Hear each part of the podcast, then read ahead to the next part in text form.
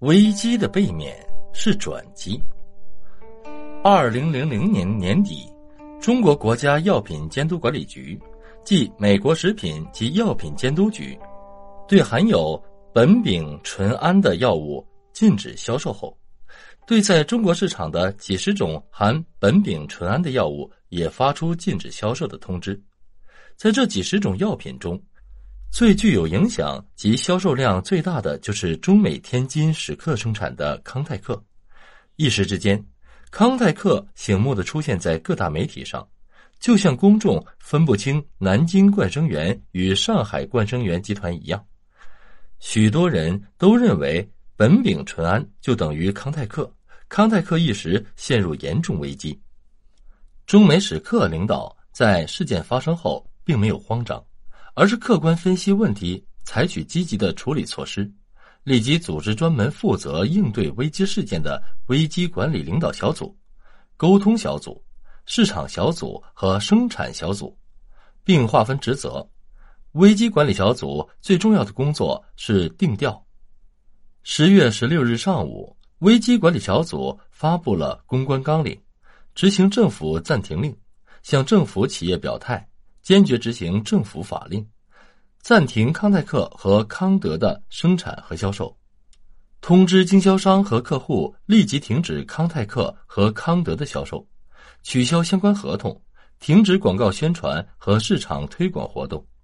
企业专门培训了数十名专职接线员，负责接听来自客户、消费者的问询电话，并做出准备专业回答，使之取消疑虑。二十一日，十五条消费者热线全面开通。在这段时间里，中美史克首先抓紧时间组织企业各方面的资源，研制新产品。仅用半年多时间，就推出了不含苯丙醇胺的新康泰克，而且新产品采用了新的生产工艺，在技术上有了新提高。二百九十二天后，新康泰克出来了。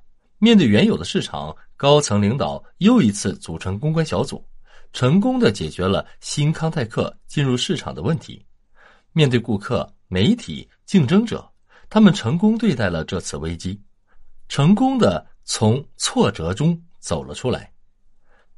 二零零一年九月五日举行的新康泰克新闻发布会上，在华南市场拿下了三十七万盒的订单。为新姿态的康泰克的重出江湖打响了有力的第一炮，从此中美史克企业昂首跨进了新康泰克时期。工作还有很多的未知成分，就像大海一般，充满着生命力，却经常遇上一些惊涛骇浪。哪怕无风，也有三尺浪。我们像在大海中航行的游轮，如果遇到大风浪，就要把锚抛下去，越重的锚。越能在狂风暴雨之中力挽狂澜，就能把船稳定下来。而工作中的重锚，便是化危机为转机的能力。坏事犹如一个陷阱，跳过去就可化险为夷，否则有可能雪上加霜。处理工作中产生的危机事件，必须勇于负责，当机立断，采取对策，行动迅速。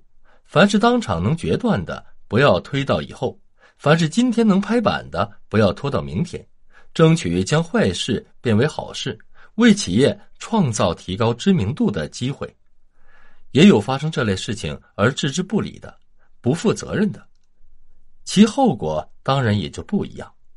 某啤酒厂生产的啤酒接连发生爆炸伤人事件，多起消费者投诉。要求该厂速派人解决啤酒瓶爆炸伤人问题，但厂家竟以各种理由一拖再拖，不肯派人。几个月后，才派去了一位根本没有决策权的普通业务员。对此，市场报头版头条予以揭露，使企业造成巨大损失。最后，啤酒厂只好采取补救措施，派厂长助理向顾客道歉。共同查明爆瓶的主要原因，并对受害者给予经济赔偿，但因采取措施不及时，也就没有什么好效果。面对失败、损失、挫折、不幸和危机，人们的态度各有不同。有的人跌倒了又爬起来，有的人跌倒后就再也没有爬起来。谁才是真正的成功者？当然是那些能够度过危机的人。有责任感，可以回避与减少失败，多靠近成功。而且危机来时，有识之士能泰然处之，从中吸取教训，总结经验，驾驭好自己，一步步走向成功。